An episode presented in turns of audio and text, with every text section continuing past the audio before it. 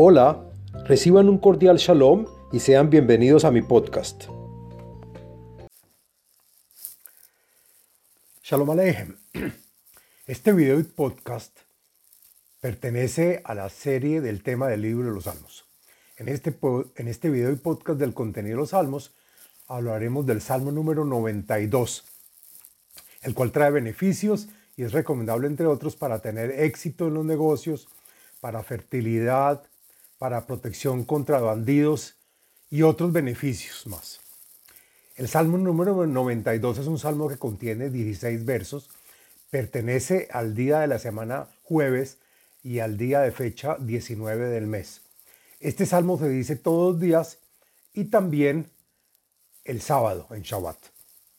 Este salmo es el salmo del mes de Nisam, que es el primer mes del año. El podcast está dividido en cinco partes. El contenido del Salmo, la segulot y beneficio del Salmo, las meditaciones del Salmo, la explicación y comentario de cada verso en este y la parte de Kabbalah de, de uno de los versos del, del Salmo basado en los escritos del Arizal. Bueno, comencemos hablando de qué se trata el Salmo número 92. En el Midrash y también lo dicen algunos sabios, este es uno de los once salmos que dijo Moshe Rabbeinu, Moshe nuestro Rab. En el libro de Hasidim está escrito que Moshe termina el salmo diciendo Suri velo hablatavo, que quiere decir que me aseguro en el Todopoderoso, quien otorga misericordia a los justos sin generarles ningún daño y Moshe fallece el día de Shabbat, neutralizando así su juicio por un día. También dice el Hida, que es Haim Yosef David Azulay Ben Itzhak Zaharia, que las iniciales del primer verso, Mismor Shile Yom Shabbat, forman la palabra Le Moshe, que quiere decir para Moshe. El Midrash Shohat menciona que Adán, o Adán, el primer hombre, dijo este salmo cuando fue creado el viernes, que fue antes de la entrada del sábado, y que fue cuando pecó, hizo el pecado y fue sentenciado al destierro del paraíso esa misma tarde. Pero el castigo no fue recibido en ese mismo momento, sino después al terminar el sábado, pues en el sábado los juicios son endulzados y el destierro del paraíso solo le llegó al salir y al terminar el sábado. Fue entonces que Adán entendió la fuerza del día sábado que lo salvó de su juicio por un día, que es el Shabbat, en el que la persona logra vivir y sentir el mundo a venir. De aquí vemos que este salmo es una alabanza e himno de agradecimiento por tener el derecho a Shabbat. Agrega el comentarista Rabbi Eliezer que Adán, el primer hombre, dijo que todas las generaciones estudiarán que todo aquel que acepte sus faltas y las abandone, se salvará de vivir en un país infernal. Lo principal de este salmo, compuesto por Moshe, es la creencia y fe en Hashem, quien es el Todopoderoso de este mundo, el que paga por los buenos actos a los justos y castiga a los malvados. El Salmo dice que es bueno agradecerle a Hashem por el Shabbat, tiempo de introspección de nuestros actos, y para dedicarnos a estudiar la sabiduría divina y el trabajo espiritual, honorando y glorificando el nombre del Señor. Y así parezca que el mundo se comporta según sus leyes naturales y que los intelectuales y personas calificadas a veces no puedan ver con sus ojos que todo es acto y, y está regido por el Todopoderoso. Y agrega el comentarista Malvin que Hashem está velado a los ojos de la muchedumbre, pues cada persona tiene su libre albedrío y que en Shabbat se agradece por todo lo que tenemos y que está supervisado también por Hashem. Bueno, hablemos de la segulot que, que nos trae el Salmo número 92. Encontré en varios libros y fuentes la siguiente segulot o beneficios por los cuales se puede adoptar y están relacionadas a este salmo. La primera es para tener el derecho de ver grandes milagros. También sirve para tener éxito en los negocios y tener fortuna. También para ganar un juicio. El salmo se utiliza para la fertilidad de la mujer. También para abrir puertas de lugares donde necesitamos entrar y, pedir y decir algo. También nos ayuda para las personas que son emprendedoras y inventoras de negocios o de cuestiones. También sirve para incrementar la energía y el vigor de la persona. También para, para dar protección en contra de bandidos y personas fuera de la ley. También para alertar contra algo malo. Y por último, el, salvo, el salmo se usa para recibir altos honores. Ahora, hablemos de las meditaciones. Encontré tres meditaciones relacionadas a este salmo. Están recomendadas así. La primera, en la página de Facebook Kabbalah y Torah en expansión, y es el salto nombre de Yud Hei, que se pronuncia Ya. Yud Hei son las dos primeras letras del, tetra, del tetragamatrón, el nombre de Dios. Y dice la página, el que quiera alcanzar altos honores, que tome para este objeto una vasija u olla llena de agua, coloque dentro de ella hojas de mirto y de vid, y pronuncie sobre ella con perfecta confianza los siguientes salmos. Salmo número 92, 94, 23, 20, 24 y número 100. Pronúncielos tres veces sucesivamente y cada vez lávese con el agua de la vasija. Al final deberás ungir su cuerpo entero y cara con el agua. Luego vuelva su rostro hacia el norte Récele a Dios para que se cumplan sus deseos y verá cosas maravillosas. Quedará asombrado de ver su buena fortuna creciendo sin cesar. Además, avanzará en una forma sorprendente de un puesto de honor a otro. Eso es lo que está escrito en la página Kabbalah y Torah en expansión. Y deberá meditar el santo nombre de Yud Hei Ya. Asimismo, en la página Kabbalah y Torah en expansión se recomienda hacer meditación sobre las letras Mem, Yud, Haf, que se pronuncia Mik, y que es el nombre de Dios número 42, que trae la acción de entender los secretos del cielo. Ahora, la tercera meditación la encontré del cabalista Alberto Gozlán que nos dice que hay un nombre de Dios en el verso número 6, que dice, Magadluma Aseja Hashem Meot Amku Machshevoteja. Y son las letras Yud, Het, Vav, que se pronuncia Ihav. Y es el nombre de Dios número 33, que trae la acción de destruir las clipot y cancelar las partes oscuras y la inclinidad egoísta. Bueno, ahora hagamos la explicación del texto del Salmo número 92. Lo siguiente es la explicación del contenido y los comentarios del texto del Salmo.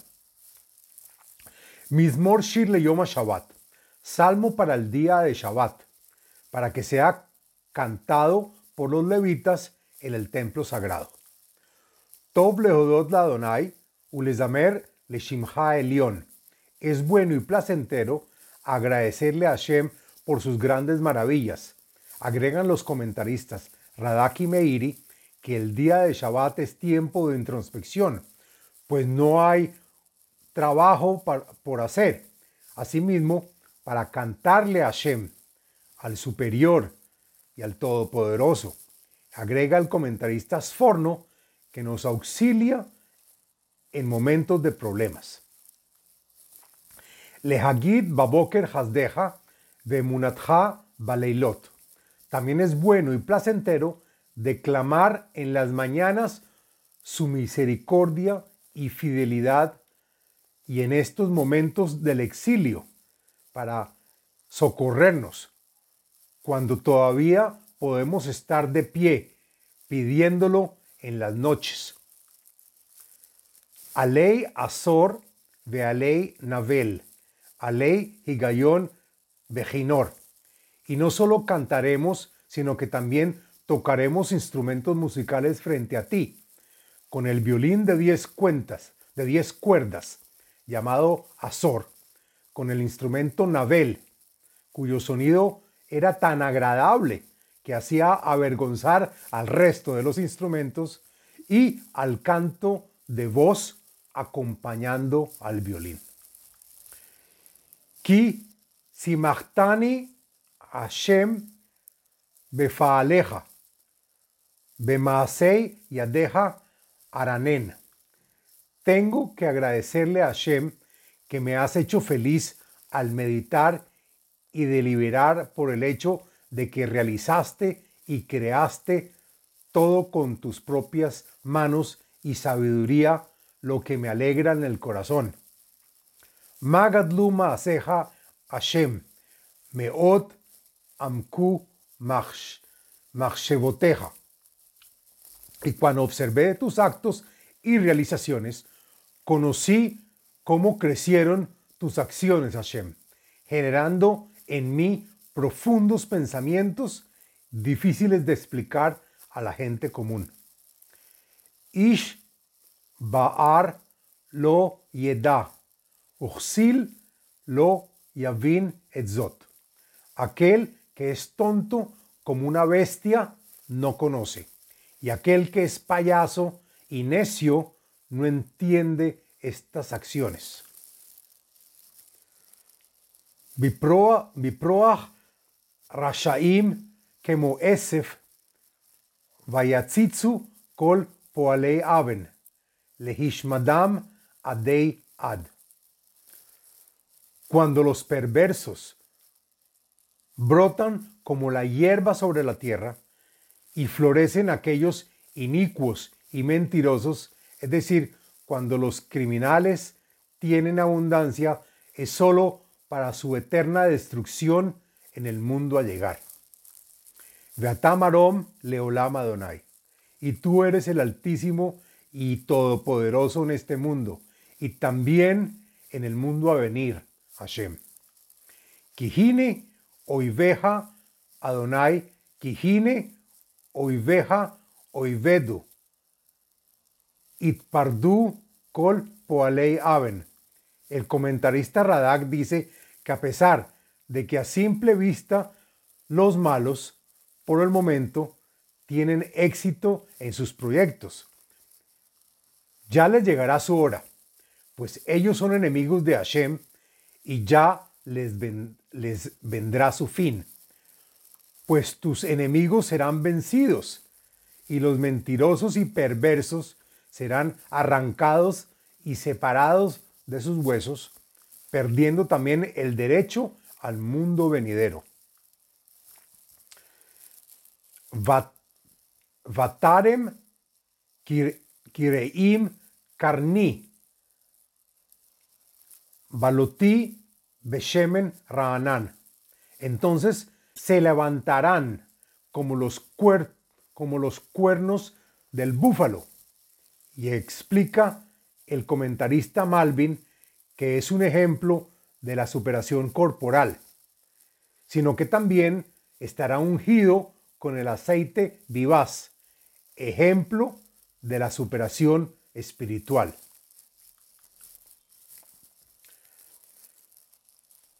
Vatavet Einei Beshurai Bakamim Alai Mereim Tishmaana Osnai.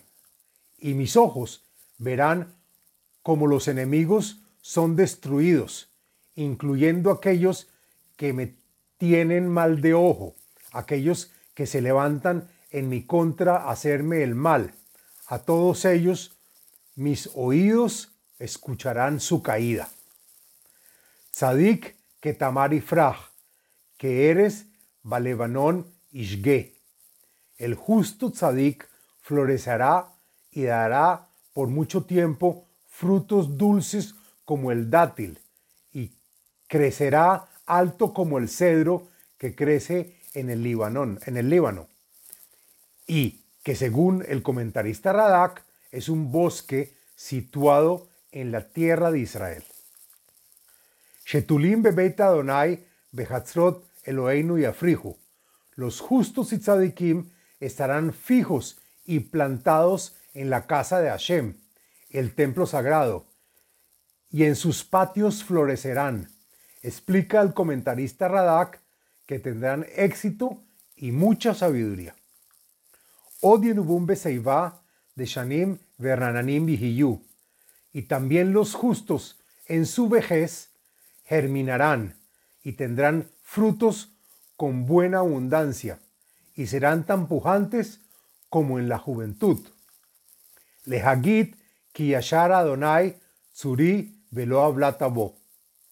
Todo esto es para que sus criaturas puedan decir cuán recto es Hashem, en el que me aseguro y confío, quien no escatima su misericordia con los justos y no hay en él ningún imperfecto, es decir, que a cada persona le paga según sus actos. Hasta aquí la explicación del Salmo número 92.